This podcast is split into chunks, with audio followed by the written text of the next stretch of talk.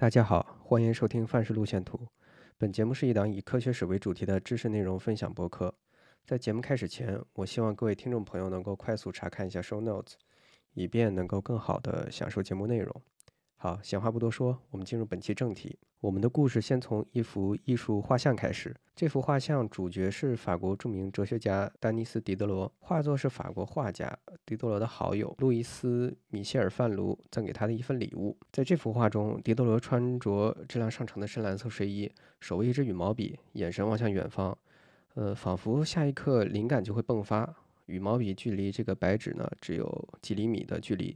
随时准备把自己的想法给记录下来。那狄德罗最知名的工作呢，是作为一个 chief editor，就是主编，和这个法国物理学家达朗贝尔一起编辑出版了百科全书。嗯，说起百科全书，我对百科全书最早的印象，呃，来自于小时候，呃，阅读《十万个为什么》系列丛书。这套丛书对好几代人的影响都非常深刻。呃，出于好奇，我也回顾了该套丛书的整个一个出版过程。呃，我查到的是，根据这个媒体的报道。中国大陆第一版的《十万个为什么》系列是由上海的呃少年儿童出版社于一九五零到六零年代陆续出版。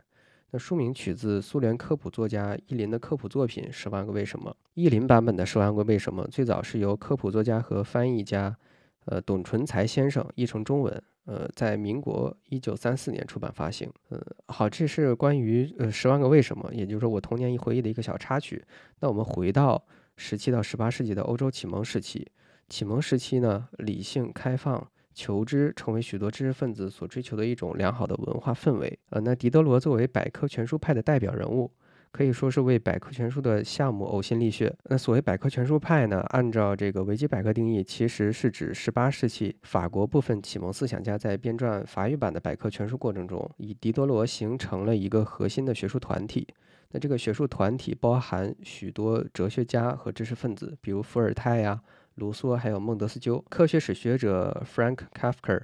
在这个调查的过程中发现，百科全书中仅署名能查询到的作者有一百五十多位。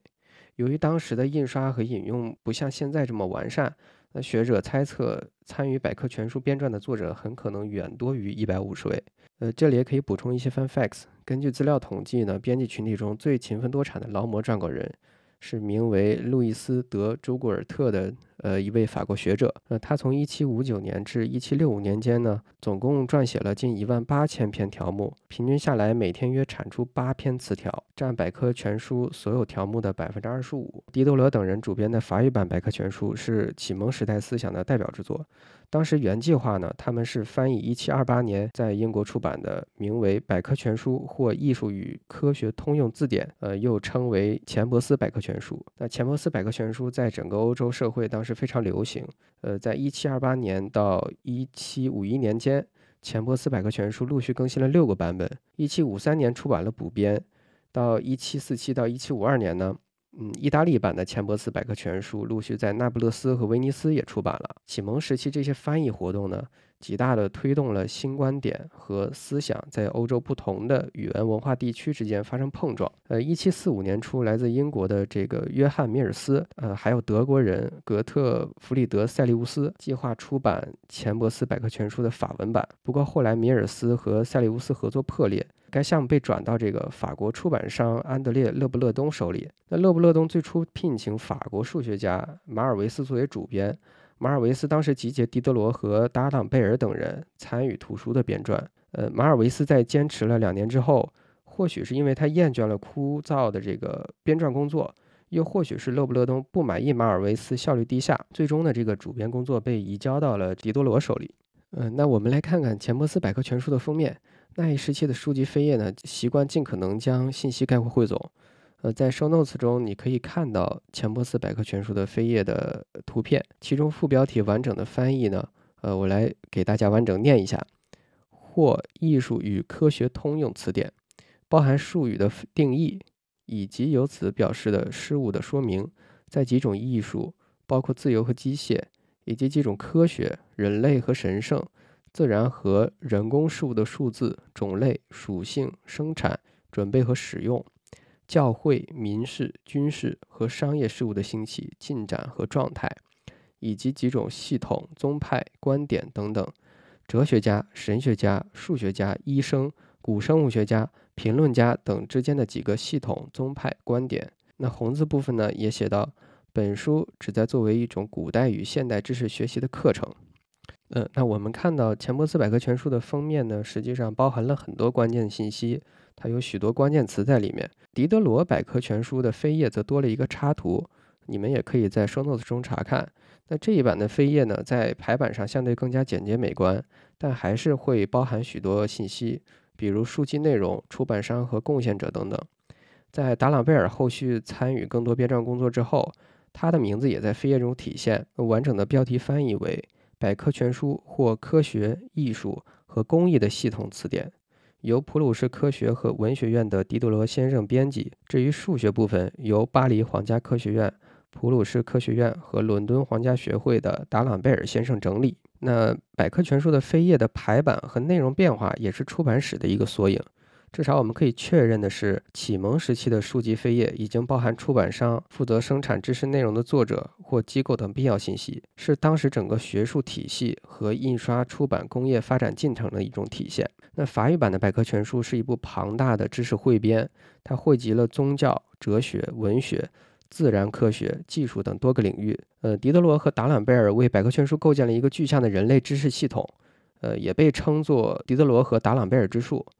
这个系统呢，是一个用来展示人类知识结构的树状图。呃，创作灵感是来源于英国哲学家弗朗西斯·培根的著作《学术的进展》。你可以在 show notes 中查看该树状图的法文版和英文译文。从这一树状图中，我们可以看到启蒙时期的学者是如何看待学科和知识分类的。比如一级分类中，记忆对应历史，理性对应哲学，想象对应诗歌。可见当时对知识的分类有其内在的逻辑与合理性。从这一树状图也能看出，人类对于分类总是充满兴趣。树状图的历史又是另一个故事了。我推荐大家去读曼努埃尔·利马的《树之书》，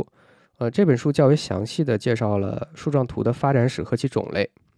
那狄德罗编撰百科全书的理念之一呢，是大众应该能够随时获得和应用有用的知识的权利。中文听起来可能比较绕口，那我把英文来念一下，就是呃，Diderot felt that people should have access to useful knowledge that they can apply to their everyday life。这句话其实有两个关键点，一个是 useful knowledge，这意味着他认为百科全书的内容对于人们来说是一种有效的工具。随着这些知识的获取呢，人们能够改善自己的生活。那其次呢是 access，如果大众无法轻易的获取这些知识，那自然就谈不上后续的 applied。呃，用熟悉的话讲，我们不妨把这个形式看作是欧洲启蒙时期的一场科学普及运动。呃，更进一步，百科全书的出现意味着一场知识民主化运动正在徐徐展开。其实很多现在的科学普及工作都包含这一类特点。所谓知识民主化，是指在更广泛的人群中获取和传播知识，而不是局限于各类神职人员、学者等特权精英层面。我们的各类公共图书馆以及互联网等现代数字技术对知识民主化的发展也起到了非常关键的作用，因为他们为大众开放访问信息的权利。那一时期的法国，来自教会以及皇帝的审查是非常严格的。呃，狄多罗当时编辑的很多内容非常敏感，后来被出版商偷偷换掉了。为了应对审查呢，百科全书派的学者们也玩起了文字游戏。他们在关联的词条中互相引用，例如“鹰”的词条呢，可以拓展到另一个政治主题的内容比喻，以此来规避审查，实现自己想要表达的内容。至此，我们看到几百年前启蒙时期的学者利用百科全书做出了知识普及的尝试。可以说，这种知识民主化的运动到今天仍未结束。典型的案例如影子图书馆打破各种学术付费墙。以及近些年高校和学术机构对于大型学术出版商的抵制运动，都是数字时代对于知识民主化理念的再度强调。百科全书另一位关键人物达朗贝尔为其撰写了序言，呃，这个序言很好的描述了百科全书的划分结构。帮助读者深入了解相关学者作品背后的历史背景。达朗贝尔撰写的序言也被认为是法国启蒙思想一篇具有代表性的综述。当然，作为一种学术团体性的工作，著名的社会契约论作者卢梭以及哲学家孔蒂亚克都为百科全书的内容做出了贡献。他们著作的思想也在百科全书中有所体现。而且，对于团体活动，我们尤其不能忽略启蒙时期女性所起到的关键作用。这里必须提到一个启蒙时期的文化现象，就是沙龙的兴起。沙龙起源于16世纪的意大利，随后在17世纪还有18世纪的法国蓬勃发展。法国的沙龙文化是启蒙时期的标志之一。这些著名的沙龙聚会是由社会地位较高的女性来主持的。呃，比如达朗贝尔、卢梭、狄德罗、孟德斯鸠等人，他们都曾是德方侯爵夫人沙龙的座上宾。那另外一位著名的沙龙主持人若夫兰夫人，也经常邀请百科全书派的相关学者参与沙龙。一些学者研究认为，两位沙龙主持人当时会为争取这些哲学家的友谊而互相竞争。通常来说呢，贵族和皇室组织的活动阶级壁垒很强。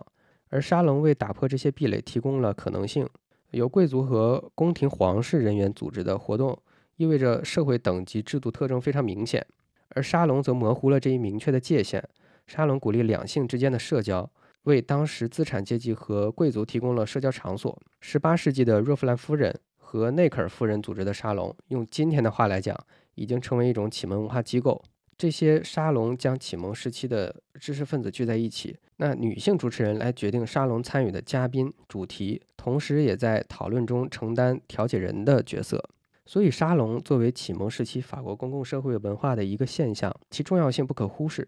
另外补充一点，启蒙时期法国的咖啡馆作为一种公共空间，也为知识分子提供了重要的讨论场所。如果听众对这一主题比较感兴趣，可以参考哈贝马斯的公共领域的结构转型。呃，以上本期节目介绍了百科全书的缘起发展，并由此拓展到围绕百科全书形成的学术团体，并介绍了当时的历史背景。那接下来呢，我也希望和大家分享一下我对于百科全书的一些看法。自启蒙时期开始，总有这样一批人，他们对于这种记录人类知识总和的执念几乎从未中断过。例如，大家较为熟知的《大英百科全书》，它于1771年在英国爱丁堡首次发行，是现存仍在发行的最古老的英语百科全书。呃，我们不妨把思维放得更远一些，呃，和我一起想象这样一些比较极端的场景。从宏观角度，如果人类文明遭遇某种劫难，比如核战争呀、全球大流行病啊、外星入侵、小行星撞地球，或者从个体角度，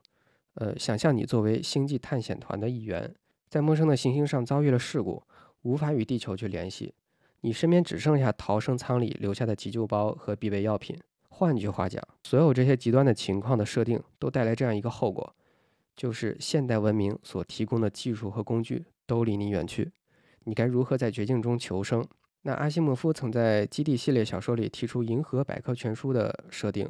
那银河百科全书的目的是为了保证整个银河系文明和知识遗产的延续性。呃，这些概念设定让我联想到前段时间清华大学科学史系教授吴国胜老师的一次演讲。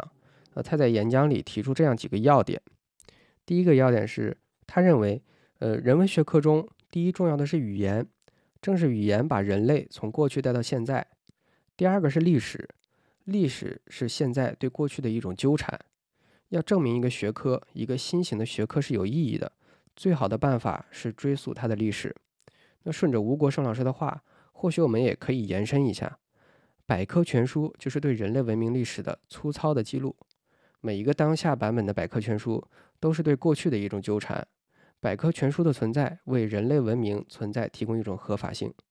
百科全书也在不断进化。换句话讲，这种纠缠的速率变快了。人类记录世界的方式从书籍跳跃到电脑，每一分每一秒都在更新的维基百科，是人类当下文明对过去的一种动态纠缠的体现。那我自己也不禁会问：阿西莫夫的《银河百科全书》会不会是百科全书进化的一个终极版本？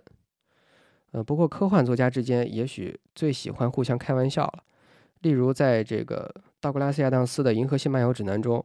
银河百科全书》的意义被两条无关紧要的原因消解了。那书里是这样说的。在银河系东部外缘众多悠闲的文明中，《银河系漫游指南》早已挤掉了伟大的《银河百科全书》，成为了人们的标准智囊书籍。虽然它有很多疏漏，包含许多伪造，至少是极其不确切的条目，但是它由于两个重要的原因胜过那个古老刻板的巨著：第一，它稍微便宜些；第二，在书的封面上用友好的大号字印着 “Don't Panic”。